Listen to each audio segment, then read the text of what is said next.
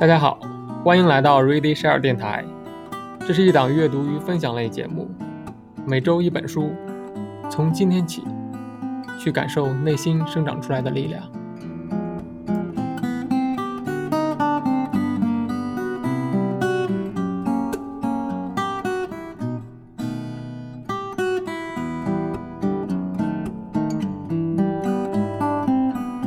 嗨，大家晚上好。我是今天的分享者丽丽周，是一名互联网产品经理，很高兴今天能有机会和大家一起分享这一本《被讨厌的勇气》。作为抛砖引玉，希望也能和大家一起去探讨这本书。今天分享的这本书书名看起来很鸡汤，但是这是一本简单的哲学入门书。它的形式是以对话体的方式，通过青年和大师的辩论去探讨很多困扰青年的问题。这些问题其实也是我们很多人都在关注的问题。我在看的过程当中，也常常有一种被击中的感觉。这本书一共分为五个章节，分别从如何摆脱过去、如何摆脱人际关系的烦恼、如何获得自由以及如何获得幸福，来阐述了阿德勒哲学的一些观点。这本书的思想是建立在阿德勒的哲学体系之上。简单介绍一下阿德勒，他出生于1870年。是一个奥地利的精神病学家、思想家和哲学家，是个体心理学的开创者，有现代心理自我心理学之父之称，和弗洛伊德和荣格并称为心理学三大巨头。关于阿德勒的经历，他小时候个子比较小，然后也比较驼背，学习成绩也不好，所以有很多长辈经常拿他和他高富帅的哥哥相比，这非常让他自惭形秽。三弟三岁的时候，他的弟弟去世，自己也两次被车撞。五岁的时候，差点得肺炎死去，人生也是经历了非常多的坎坷，但是他最终找到了独特的人生意义，成为一名心理学大师。他本人就是自卑与超越的一个代表。第一章的辩题是：人可以改变吗？青年认为，现在的我是由过去的事情决定的，因为过去的事情，所以才有了现在的我，这就是所谓的决定论。比如现在有很多的原生家庭的问题，考虑更多的是发生的原因，而阿德勒心理学关注的不是过去的原因，而是现在的目的，即所谓的目的论。依推目的论，引导出了阿德勒心理学的几个观点。第一个观点是心理创伤并不存在。这本书举的例子是自闭症，自闭症是因为之前经历了创伤，所以内心不安，闭门不出吗？阿德勒心理学认为，自闭症的目的就是不出门，是为了不出门，所以才制造了不安或者是恐惧。那为什么不想出门呢？是因为不出门对他有利，不出门的话就可以把父母的关注集于一身，还可以得到父母小心翼翼的照顾。而踏出家门就会成为无人关注的大多数，没有人会重视自己。这和弗洛伊德的心理创伤学说是完全对立的。弗洛伊德认为，心理创伤是引起目前不幸的罪魁祸首，而阿德勒认为，任何经历本身并不是成功或者是失败的原因。我们并不是因为自身经历中的刺激及所谓的心理创伤而痛苦。事实上，我们会从经历中发现符合自己目的的一些因素。因此，决定我们自身的不是过去的经历，而是我们赋予经历的意义。过去的经历是会对人格的形成造成影响，但是经历本身并不会决定什么，选择权在我们自己的手里，是我们自己选择了如何去生活。在哈佛大学的幸福公开课里，其实也提到过，我们可能每个人都知道。创伤后应激障碍，但其实很少人有提到过创伤后成长。但是其实从一九九八年开始，有很多关于创伤后成长的研究。研究发现，更多的人在经历创伤后得到的是成长，而不是应激障碍。大部分人其实是非常有能力去承受创伤的。如果我们知道这是可能实现的，是常见的；如果我们不会对经历创伤后成成长感到愧疚，我们就会有更多自我实现的语言。也会有更多人去经历、去拥有创伤后成长的一些经历。阿德勒心理学的第二个观点是，愤怒都是捏造出来的。在本书中的举例是说，呃，有一位青年因为服务员把咖啡洒到了衣服上而大发雷霆，但是平时的他是不会在公共场合去大声喧哗的。他认为自己的这种情绪是不受控制的，因为服务员的行为才导致了青年的愤怒。而按照阿德勒心理学的观点，青年并不是因为受怒气支配而大发雷霆，而是为了大发雷霆制造怒气。大发雷霆才是目的，制造了愤怒的情感，因为他想要通过大发雷霆来震慑犯错的服务员，使他认真去听自己的话。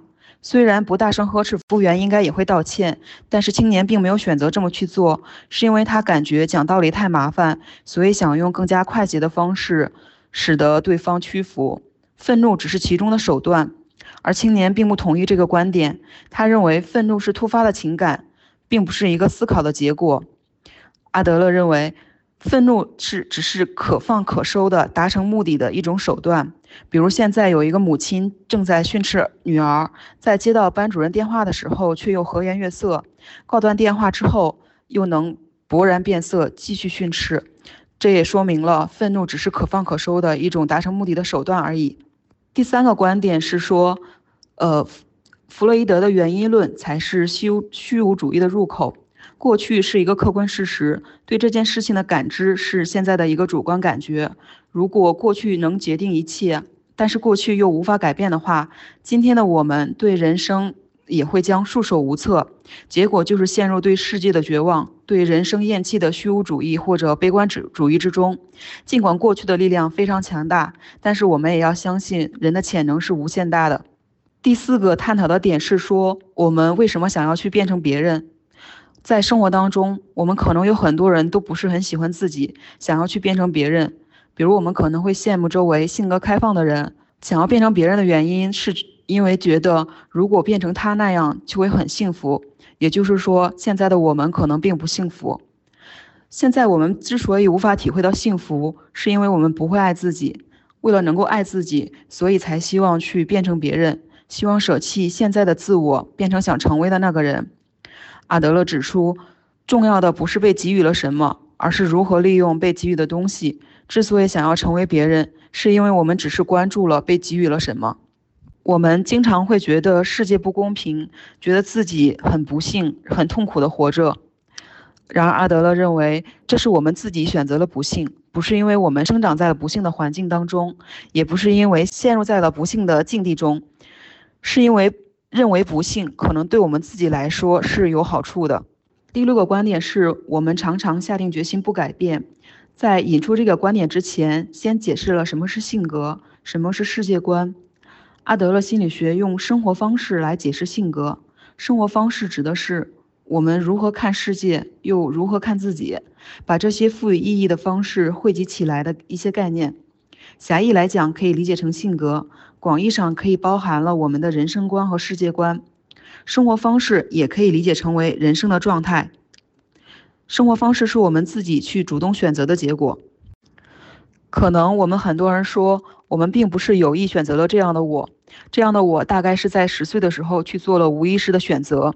但是生活方式并不是先天被给予的，而是自己选择的结果。那我们就拥有重新选择的权利，无论何时何地何种情况下，我们都可以去做改变。之所以无法改变，是因为我们下了不改变的决心。不做改变是比较轻松的，眼前的事情和结果我们都可以根据经验去推测。而选择新的生活方式，未来难以预测，生活也充满不安。想要改变生活方式，需要非常大的勇气。我们大多数人在面对变化。的不安以及不变带来的不满当中，都是选择了后者。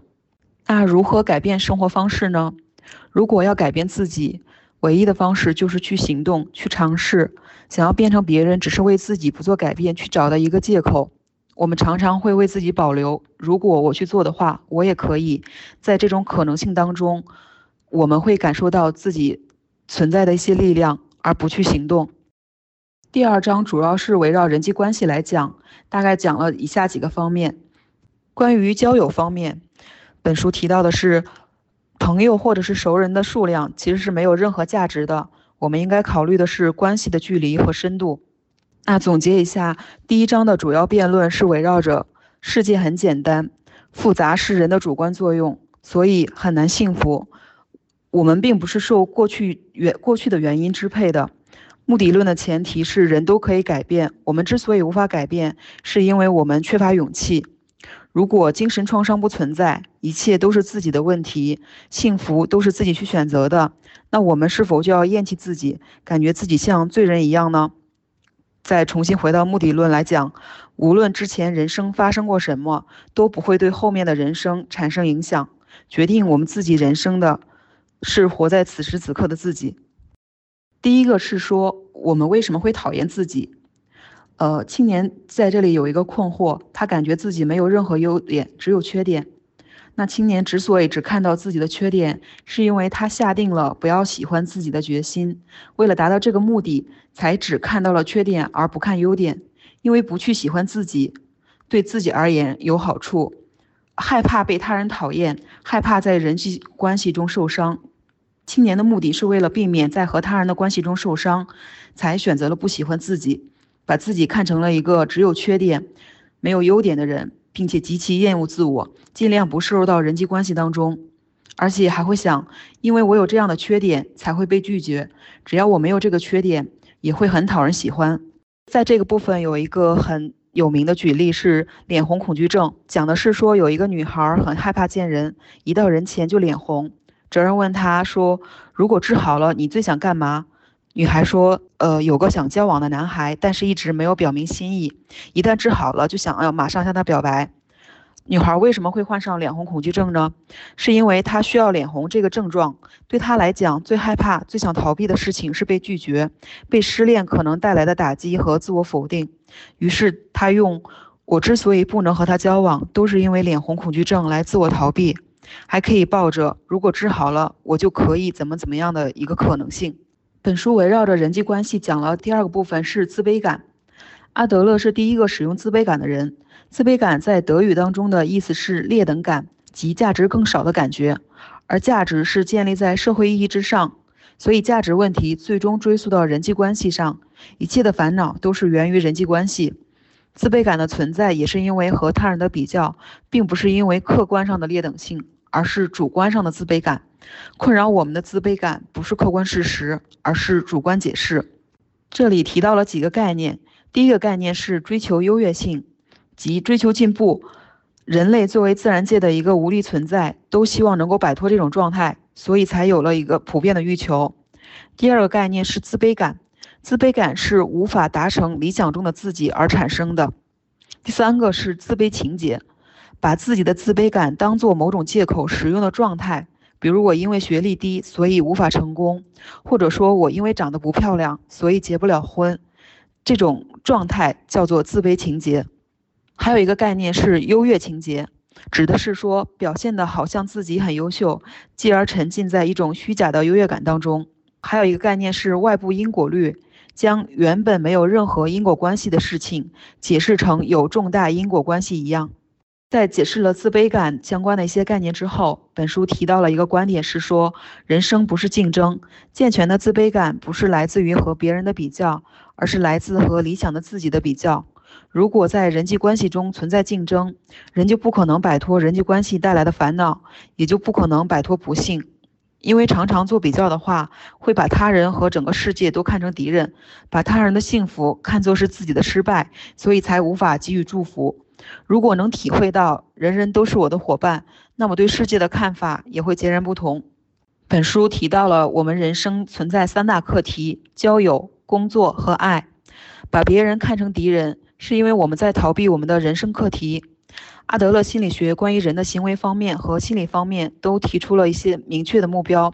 在行为方面的目标是要自立以及与社会和谐共处，支撑这种行为的心理层面的目标是说，是我有能力，以及人人都是我的伙伴。这些目标可以通过直面人生的三大课题——工作、交友和爱来实现。关于工作，无论什么样的工作都无法一个人独立完成，它的背后都是人际关系。讨厌工作是因为很多情况下，我们并不是讨厌工作本身，而是因为讨厌工作受到他人的批评和指责，讨厌被贴上没有能力或者不适合这个工作的无能标签，更讨厌无可替代的我的尊严受到了伤害。最后一个课题是比较复杂的课题，关于爱。那什么是真爱呢？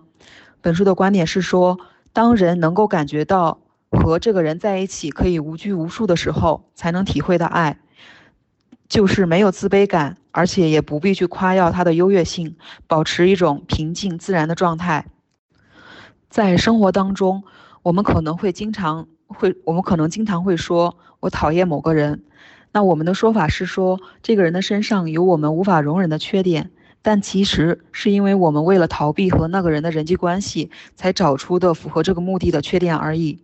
这个观点也很好的解释了为什么两个人在一起久了，对方的任何言行都会让我们生气，那只是因为我们的目的变了而已。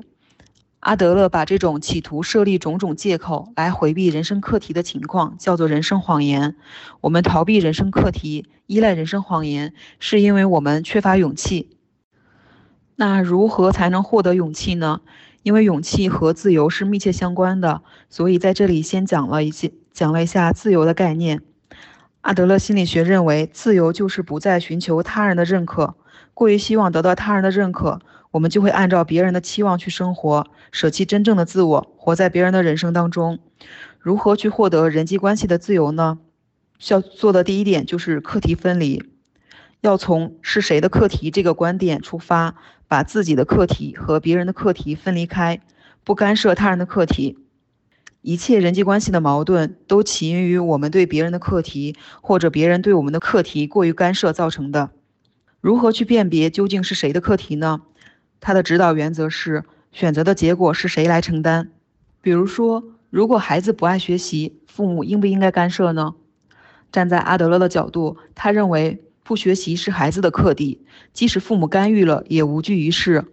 应该是在了解孩子干什么的基础之上进行守护，在他想学习的时候，父母给予帮助，但绝不对孩子孩子的课题进行干涉。课题分离是人际关系的出发点。我们应该如何看待整个人际关系，以及我们应该和他人创造怎样的人际关系呢？阿德勒提出了人际关系的终极目标，那就是共同体的感觉。共同体感觉指的是把他人看作伙伴，并能够从中感到自己有价值的一个状态。共同体的内容包括了从过去到现在，甚至包括宇宙整体在内的一切，不仅仅包括家庭、学校、单位、地域社会等。共同体感觉是幸福人际关系的重要指标，英文中叫做 social interest，也就是对社会的关心。社会的最小单位组成是我和你，我们要把对自己的执着 self interest 变成对他人的关心 social interest。那究竟什么是自由呢？首先，本书提出了一个概念，即倾向性。倾向性指的是不想被别人讨厌。是人的自然欲望和冲动，这是康德提出的。因此，对抗本能和冲动就是自由。自由就是我们要不害怕被别人讨厌，不想被别人讨厌是我的课题。是否讨厌我是别人的课题，即使有人不喜欢我，我也不去干涉。所以，获得幸福的勇气也包括了被讨厌的勇气。对于人际关系而言，首先是我们自己，我们要自己掌握对人际关系的自由。进行课题分离。刚才我们提到了共同体感觉，那如何建立共同体感觉呢？需要从以下三点做起：自我接纳、他者信赖和他者贡献。自我接纳指的是要对自己诚实，分清能够改变的和不能改变的；他者信赖指的是不附加任何条件的相信他人。课题分离是人际关系的入口。要想构筑良好的人际关系，都需要保持一定的距离。呃，而且课题分离不是以自我为中心，干涉别人的课题才是以自我为中心的一个想法。孩子可以不顾父母的意愿去任性的生活吗？本书认为。选择了不自由生活方式的大人，在看着自由活在当下的年轻人去批判他们享乐主义的时候，其实是为了让自己接受不自由生活方式而捏造的一种人生谎言。一味的在意他人怎么看的生活方式，其实是只关心我的一个自我式的生活方式。我们自己只是共同体当中的一员，并不是中心。所有的人，我们都在寻寻求一种可以在这里的一个归属感。但是归属感并不仅仅是靠在那里就可以得到，必须是靠积极的参与到共同体当中才可以。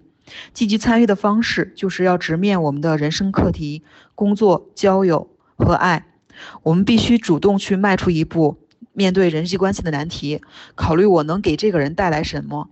这就是对共同体的参与和融入。只有付出了，才能去获得归属感。而且，如果当我们在人际关系中遇到困难，或者是看不到出口的时候，首先应该考虑的是倾听更大共同体的声音，不要固执在眼前的小的共同体。更多的其他的我和你，更多其他的大家，更大的共同体一定是存在的。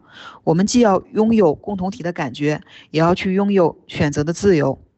那么，课题分离作为人际关系的出发点，共同体作为人际关系的终点。我们怎么去从课题分离找到到共同体的感觉的发展路线是什么呢？阿德勒提出了横向关系的概念。横向关系指的是不批评也不表扬，因为表扬当中含有一种有能力者对没没能力者所做的一个评价。和横向关系对应的是纵向关系，纵向关系是一切问题的根源。自卑感就是从纵向关系当中产生的一种意识。只要能对所有人建立起虽然。我们不同，但是却平等的横向关系，那么就不会产生自卑情节。基于横向的人际关系，我们应该通过鼓励的方式来提供，用谢谢或者我很高兴之类的话传达自己的喜悦或者是感谢，不要去评价别人。通过这种横向关系的建立，就会我们就会说出更加真诚的表示感谢、尊敬或者是喜悦的话。人在听到感谢的时候。也就会知道自己能够对别人有贡献。当然，本书也提到共同体的感觉很难做到。那这是否又意味着这种观点是一种伪善呢？当有人向阿德勒提出疑问的时候，他的回答是：必须要有人开始，即使他人不合作，那也和你没关系，只要你开始了就好。也许我们会被欺骗利用，但那是他人的课题。我们需要做到的就是信赖。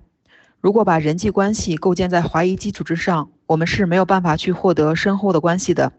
但同时，也并不是说我们要没有基于价值道德观去主张无条件信赖，信赖只是手段，而是否选择和那个人搞好关系，是我们自己的课题。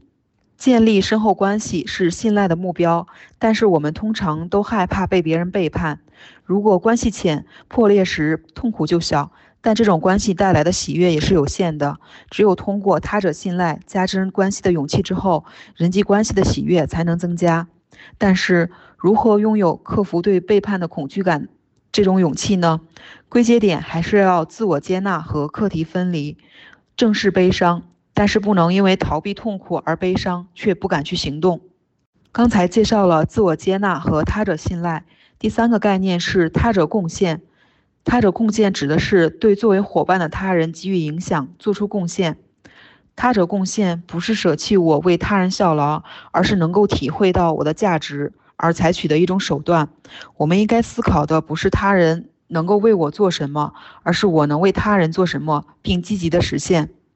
因此，对于达到共同体感觉的实现路径是，我们要接受真实的自我，做到自我接纳。只有这样。才能不怕背叛，做到他者信赖，对他人信赖，并视他人为伙伴，我们才能做到他者贡献，对他人有贡献，才能去体会到我对他人是有用的，进而接受真实的自我，做到自我接纳，是一个不断正向循环的过程。这本书其实整体主要从三个方面探讨了我们很多的人生困扰。因为我们都在追求优越性、追求自由、追求幸福。前面讲了追求优越性和追求自由，那幸福究竟是什么呢？以及我们如何去获得幸福呢？在本书当中，阿德勒也给了我们一些获得幸福的指示。他认为，幸福就是贡献感，所有人都能获得幸福，无论是用行为标准还是存在标准，我们都需要感受到自己去自己对他人是有用的。幸福是以自由为前提的。我们需要的是真正拥有贡献感，不刻意的去寻求他人的认可，也可以体会到我对他人是有用的，即主观上认为自己有贡献感，就可以去获得幸福。最后，本书还提到一个概念，是指我们的人生有意义吗？这可能我们很多人在生活当中也会去问自己。阿德勒认为，人生是不存在普世性的意义的。意义都是我们自己去赋予的，那么如何才能为自己的人生赋予意义呢？我们可以依照着他者贡献这个大的指引，就不会去迷失方向，也会获得幸福和自由。阿德勒的核心观点是：我们要活在当下，我们人生当中最大的谎言是说以后我要怎样怎样，而按照阿德勒的哲学，人生并不是攀登高峰，过去、现在和未来没有必然的因果关系。我们的人生是由无数的点组成的，最重要的是要关注当下，活在此时此刻。也希望大家都能不断探索，找到自我，拥有被讨厌的勇气。当然，如果我们要真正去理解阿德勒心理学，并改变我们的生活方式的话，其实并没有那么容易。虽然本书中阐述的观点看起来很容易，但做到其实很难，需要相当于我们自身岁数差不多一半的时间，需要我们不断的去行动、去改变、去不断的重复自己的路径。在最后分享一段我之前看到过的话，觉得很适用于当下。如果对自己有困困惑的同学。这段话是说，当我们刚踏入社会的时候，我们大多数人对如何操作自己，拿的都是一份一模一样的使用说明书，这就是我们社会的统一评价体系。大家都是奔着同样的目标，用类似的方法在行动。等过了一段时间，我们的自我意识苏醒了，才会发觉这份公共的说明书和我们自己这个个体是有冲突的地方。这个时候。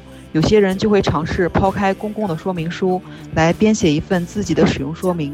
在刚开始的时候，我们的运作效率可能会下降，因为我们脱离了使熟悉的使用说明，在寻找自己专属的。而等我们找到了真正适合自己的，运作效率才会超过原来。但不管怎么样，在专属自己的说明书之下，我们是快乐的。